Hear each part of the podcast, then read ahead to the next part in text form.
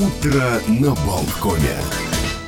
Утро на Болткоме. Олег Пек, Александр Шунин вместе с вами. Ну что, давайте полистаем странички. завтра пятница. Календаря. Извините, не сдержался.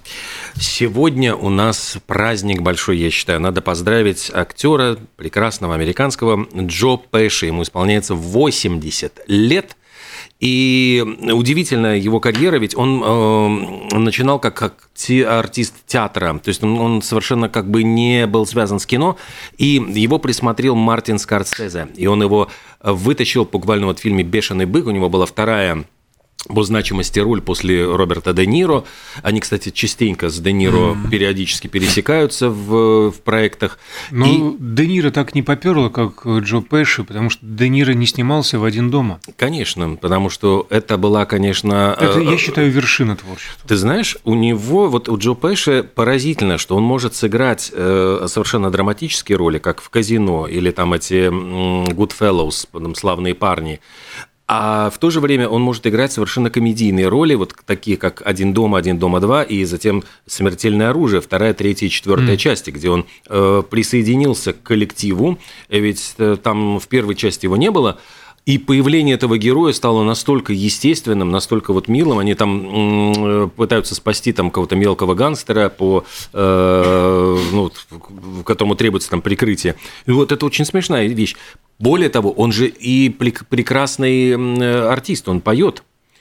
Э, Причем записал какую-то кучу пластинок и выступает там, по-моему, в стиле такой американского кантри или блюза, я уже сейчас боюсь запутаться, но я что-то слышал его там записи, в принципе, вполне неплохо, и, но, к сожалению, вот сейчас он уже в таком э, преклонном возрасте, он появился в фильме «Ирландец», э, опять-таки... Ну, стандартный набор. Да, но это была в роли уже после длительного перерыва. По-моему, он в нулевых годах всего три, три раза появлялся на киноэкранах, потому что, в принципе, он так себя уже чувствует не очень, э, болеет, и, но, тем не менее, вот Джо Пэш – это такая просто уникальная культовая фигура, я считаю.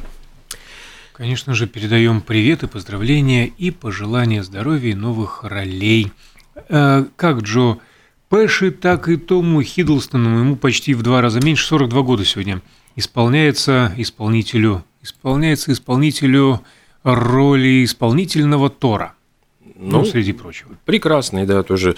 Э, Том Хиддлстон ведь он... Локи. Локи, Локи, Локи, Локи, конечно, да, да, да. Я тоже как-то пропустил. А вот мне очень, очень нравился этот «Ночной администратор» сериал, где он снимался. Восхитительный. С Хью Лори, там и вот с этой потрясающей австралийской актрисой, забыл, как ее зовут, э, Дебики вот э, не помню имя, вот фамилия Дибики. Она играла и в, э, у База Лурмана, в «Великом Гэтсби». То есть это вот такая тоже яркая актриса. А еще в этот день, ну вот не круглая дата, но 51 год назад состоялось первое выступление группы Пола Маккартни «Wings» в университете Ноттингема. Причем э, он собрал группу после... вот это было первое единственный из битлов, кто собрал свою собственную новую группу, потому что Леннон, Харрисон и Ринга, они выступали всегда сольно. И вот Маккартни был единственным, кто решил собрать какую-то новую группу. Причем группа как бы называлась Wings, и Wings никто не, не понимал, даже не знал, что это группа экс-битла. Э, они дали вот э, тогда 11 концертов, такое небольшое турне было по Англии, причем выступали в небольших зальчиках, переезжали с места на место, договаривались с хозяевами клубов. И как раз э, такой был смешной момент. Они приехали в Ноттингем без предупреждения и стали обзванивать секретарей общественных организаций. Говорят, есть ли у вас какая-нибудь свободная площадка, можно ли выступить? Не, по-моему, они даже не называли, что это Пол Маккартни. И э, ряд организаций им отказали, говорят, да идите вы лесом, там какая-то группа там начинающая, Wings, нам такого не надо. Но зато вот э, вход, первый концерт, вход стоил 40 пенсов. И на разогреве выступала какая-то местная группа Бринсли Шварц на разогреве у Винкс. А, есть очень позитивная новость э, про Григория Лепса. Ух ты. То есть да. он после его не будут судить все-таки. Да, его исключили из международного списка лиц, связанных э, с преступными группировками. Все, больше... А, ну я думал, что за, за драку он же там поколотил кого-то. Нет, это другое. За драку, может быть, ему что-то и прилетит, я очень надеюсь, потому что, ну, очень гадкая ситуация, конечно. А, он официально больше не связан с так называемыми ОПГ. Угу. Вот так вот. А, а ранее, еще 10 лет назад, кстати, Власти США его заподозрили в связях с преступной группировкой «Братский круг». Смешное название. Ну-ка, да. братья, встаньте в круг. встаньте в круг. Ты мой подельник, и я твой подельник. А, ну и из-за попадания в санкционный список ему был запрещен въезд э, в Америку, и теперь получается, что он исключен из этого списка, может быть, и сможет приехать на гастроли. Ну да, чего не бывает. А еще такие две печальные даты, вот э, связанные тоже с музыкой. В 97 году ушел из жизни шотландский вокалист Брайан Коннелли из глэм-рок-группы Sweet э, в 70-е годы. Это Ballroom Blitz, Ballroom Blitz. Я помню, как мы просто там в какой-то седьмой, восьмой класс для себя открыли Sweet, все сходили с ума. И забавный, вот удивительный факт, что Коннелли пришел в музыку благодаря Яну Гиллану, который покинул, ну, когда-то играл в группе Уайн Райта «Джентльмен», а потом вот Ян Гиллан ушел, стали искать вокалиста, взяли вот как раз-таки Брайана Коннелли, ну и группа постепенно трансформировалась в группу Свит. И еще одна печальная дата, вот ушел из жизни в 81 году, в этот день Билл Хейли, можно сказать, дедушка вот рок-н-ролла, один из первооткрывателей – Найден он был мертвым, полностью одетым в своей кровати, в своем доме в штате Техас, скончался от сердечного приступа, причем 55 лет всего было ему. Э, получается, что прославился он там в 55 году, то есть ему вообще там был с мальчишкой Rock Around the Clock, эм, See You Later Alligator, Shake, Rattle, ну, Shake, Rattle and Roll, Shake, ну, вот практически вот первооткрыватель всего этого жанра, все стандарты задавал в свое время. Ну и еще одна музыкальная дата, тоже забавная. Э, в 1967 году э, был, э, ну вот когда сняли клипы, такие художественные куски на Penny Lane и Strawberry Fields Forever, их показали в программе Top of the Pops, и этот сингл Penny Lane или э, стал первым как первым синглом с 1963 года, который не занял номер один в Великобритании. На первом месте, кто не пустил Битлз, это был Энгельберт Хамперзинг mm. с песней «Please release me, let me go, and I don't love you anymore».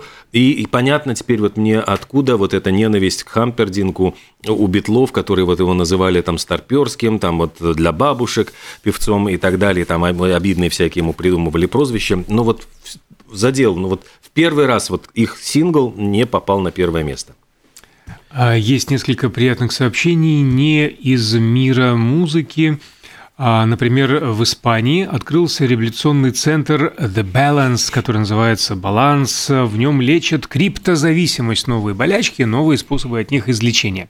Месячный курс стоит ни много ни мало 75 тысяч долларов – но некоторые пациенты тратят в неделю примерно в три раза а, большие суммы на сделки с криптовалютами – и специалисты говорят, что криптозависимость похожа на любовь к азартным играм. А, а самые главные симптомы – это ложь, проблемы со сном, торговля криптовалютой в ущерб здоровью, работе и личной жизни, а также постоянное желание круглосуточно мониторить цены на криптовалюте.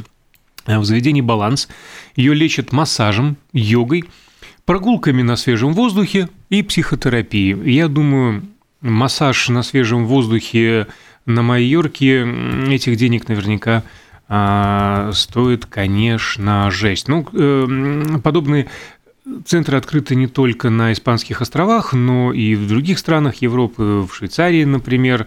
Там подороже 100 тысяч, но зато и специальная диета, и иглоукалывание. То есть тянется ручка к монитору проверить курс там угу, какого-нибудь биткоина. Шлеп, там и там электри... Тебя... лепестричество. Опа, да, иголочкой.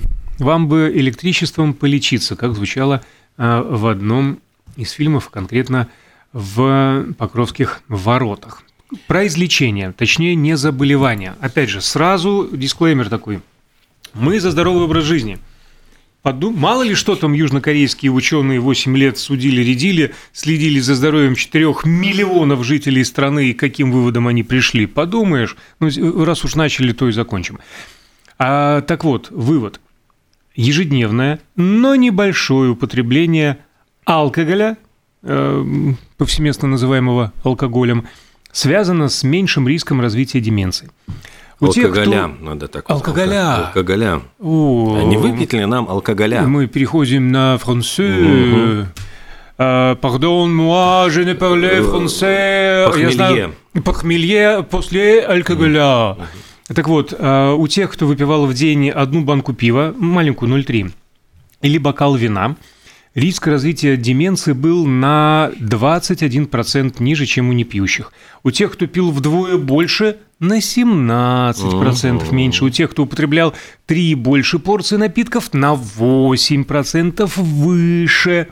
То есть во всем должен быть а, баланс. Единственное, что не сообщается, кто вообще не пил, что у них было. А, нет, было, да. Ну, короче, э, воздержанность, она помогает беречь здоровье, в том числе и головного мозга. Кстати, о балансе, если говорить про кислотно-щелочной, э, светская львица Кортни Кардашьян выпустила очень необычный продукт. Я думал, мы... Жвачку. Пройдем мимо этого сообщения. Для... А, вы... Ну, Нет, ну... Видит Бог, не я это рассказываю. Да, женского, для женского здоровья. Причем э, жевательные продукты конкретно для здоровья женских половых органов. И э, бизнес-вумен вот каким-то образом связала то, что мы, значит, жуем и кладем в рот, с тем, что, значит, находится вот ниже пупка, но выше колена.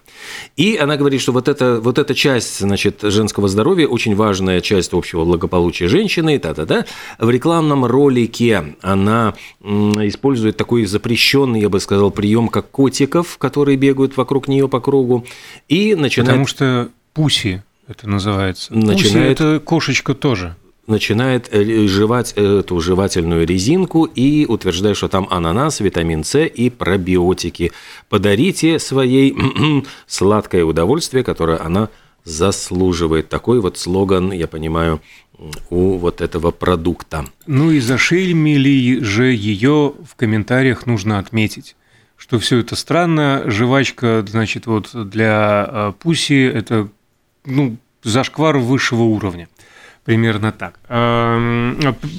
Схожие комментарии, кстати, на сообщение о том, что англиканская церковь намерена рассмотреть вопрос об использовании гендерно-нейтральных терминов для обозначения Бога в молитвах. Хотя не планируют отменять ну. Э, текущие службы. Проблема отражает, э, как сообщается, текущую тенденцию о предполагаемом использовании местоимений, оскорбляющим или расстраивающим тех, кто не идентифицирует себя с полом, присвоенным им при рождении. Тут я перестаю понимать я тоже это набор происходящее слов, в современном мире. То есть вот родился кто-то э, с определенным набором органов, но не считает себя соответствующим этому набору органов. Ну, как Жуй бы... жвачку. Например, жуй жвачку. Да. Зачем говорить об этом, что, как, что и, и Бог должен быть таким же? Ну, уже бред какой-то. Засудим, засудим, засудим. Тем более, что, смотрите, э, новости Скайнета. Судья впервые использовал бот-чат, вот искусственный интеллект, для вынесения приговора. Да. Прецедент создан. Э, судья Хуан Мануэль Падилья Гарсия Э, значит, использовал искусственный интеллект. В результате, ну вот, э, разбирал дело спора между медицинской страховой компанией и родителями ребенка с аутизмом. Э, собственно, здесь э, сразу хочется оговориться, что судья не то чтобы там передал полностью дело на рассмотрение искусственному интеллекту, он задавал вопросы искусственному интеллекту для того, чтобы подготовить аргументацию, чтобы выяснить правовые вопросы, ну, например, освобождается ли несовершеннолетний ребенок с аутизмом от уплаты за лечение и э, выносил ли уже Конституционный суд какие-то положительные решения по подобным делам. И вот, используя эти ответы чат-бота, он э, включил их в решение, которое вынес и стал первым судьей, который признался в том, что он использовал искусственный интеллект для вынесения приговора. Я думаю, что положено уже начало, и скоро нас будут судить. Вот э, кто-то говорил о том, что вот это весь ужас будет в том, что э, апеллировать, к кому апеллировать, вот если тебя там осудил искусственный интеллект, кому пожаловаться на, на, на искусственный интеллект, какому интеллекту другому. Mm. То есть это становится каким-то ну вот э, замкнутым кругом и ну чем-то очень нехорошим.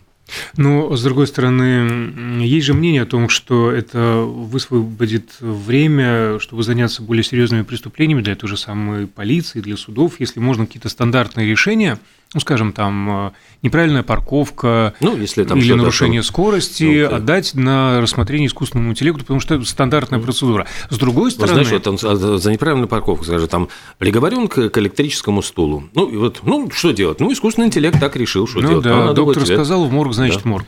Да, но э, я хотел о другом сказать, что пресловутый человеческий фактор. Вот помнишь все эти ролики вирусные про очень доброго и человечного американского судью, который даже в таких случаях случаях, ну, кто-то там проехал на красный свет или неправильно припарковался, он э, просил обвиняемого рассказать, ну, мол, ты из вредности, потому что ты вот такой хулиган невоспитанный, или что-то случилось. Или, может, там жену вез там Да, и тут выяснялось, в, что жену там в роддом, или там сына раненого к доктору, или еще что-то. Ну, какие-то такие случаи, когда человек говорил, да, я виноват, но вот у меня, ну, ситуация была, ну, войдите в мое положение. И судья такой молоточком Штраф там один доллар, больше угу. так не делают. Дын! Искусственный интеллект не способен на такое. Ну, хотя, может быть, и в скором времени сможет. Представляешь, что там искусственный интеллект будет, ну, и, ну расскажите, ну расскажите, ну, может быть, все-таки ну, типа, нет из вредности, а может быть, все-таки не из вредности, а может быть, все-таки вот жен... у меня нет жены, но может быть тогда.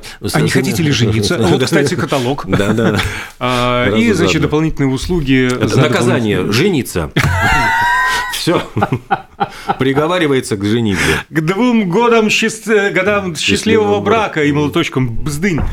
А, может, да, так кто-то и будет э, спасен. Тут надо спасать планету. Завтра Константин Рангс нам что-то об этом расскажет. Возможно, в 9 часов утра пока же есть сообщение, новое исследование о том, что лесные слоны участвуют в процессе поглощения углерода и таким образом замедляют потепление планеты.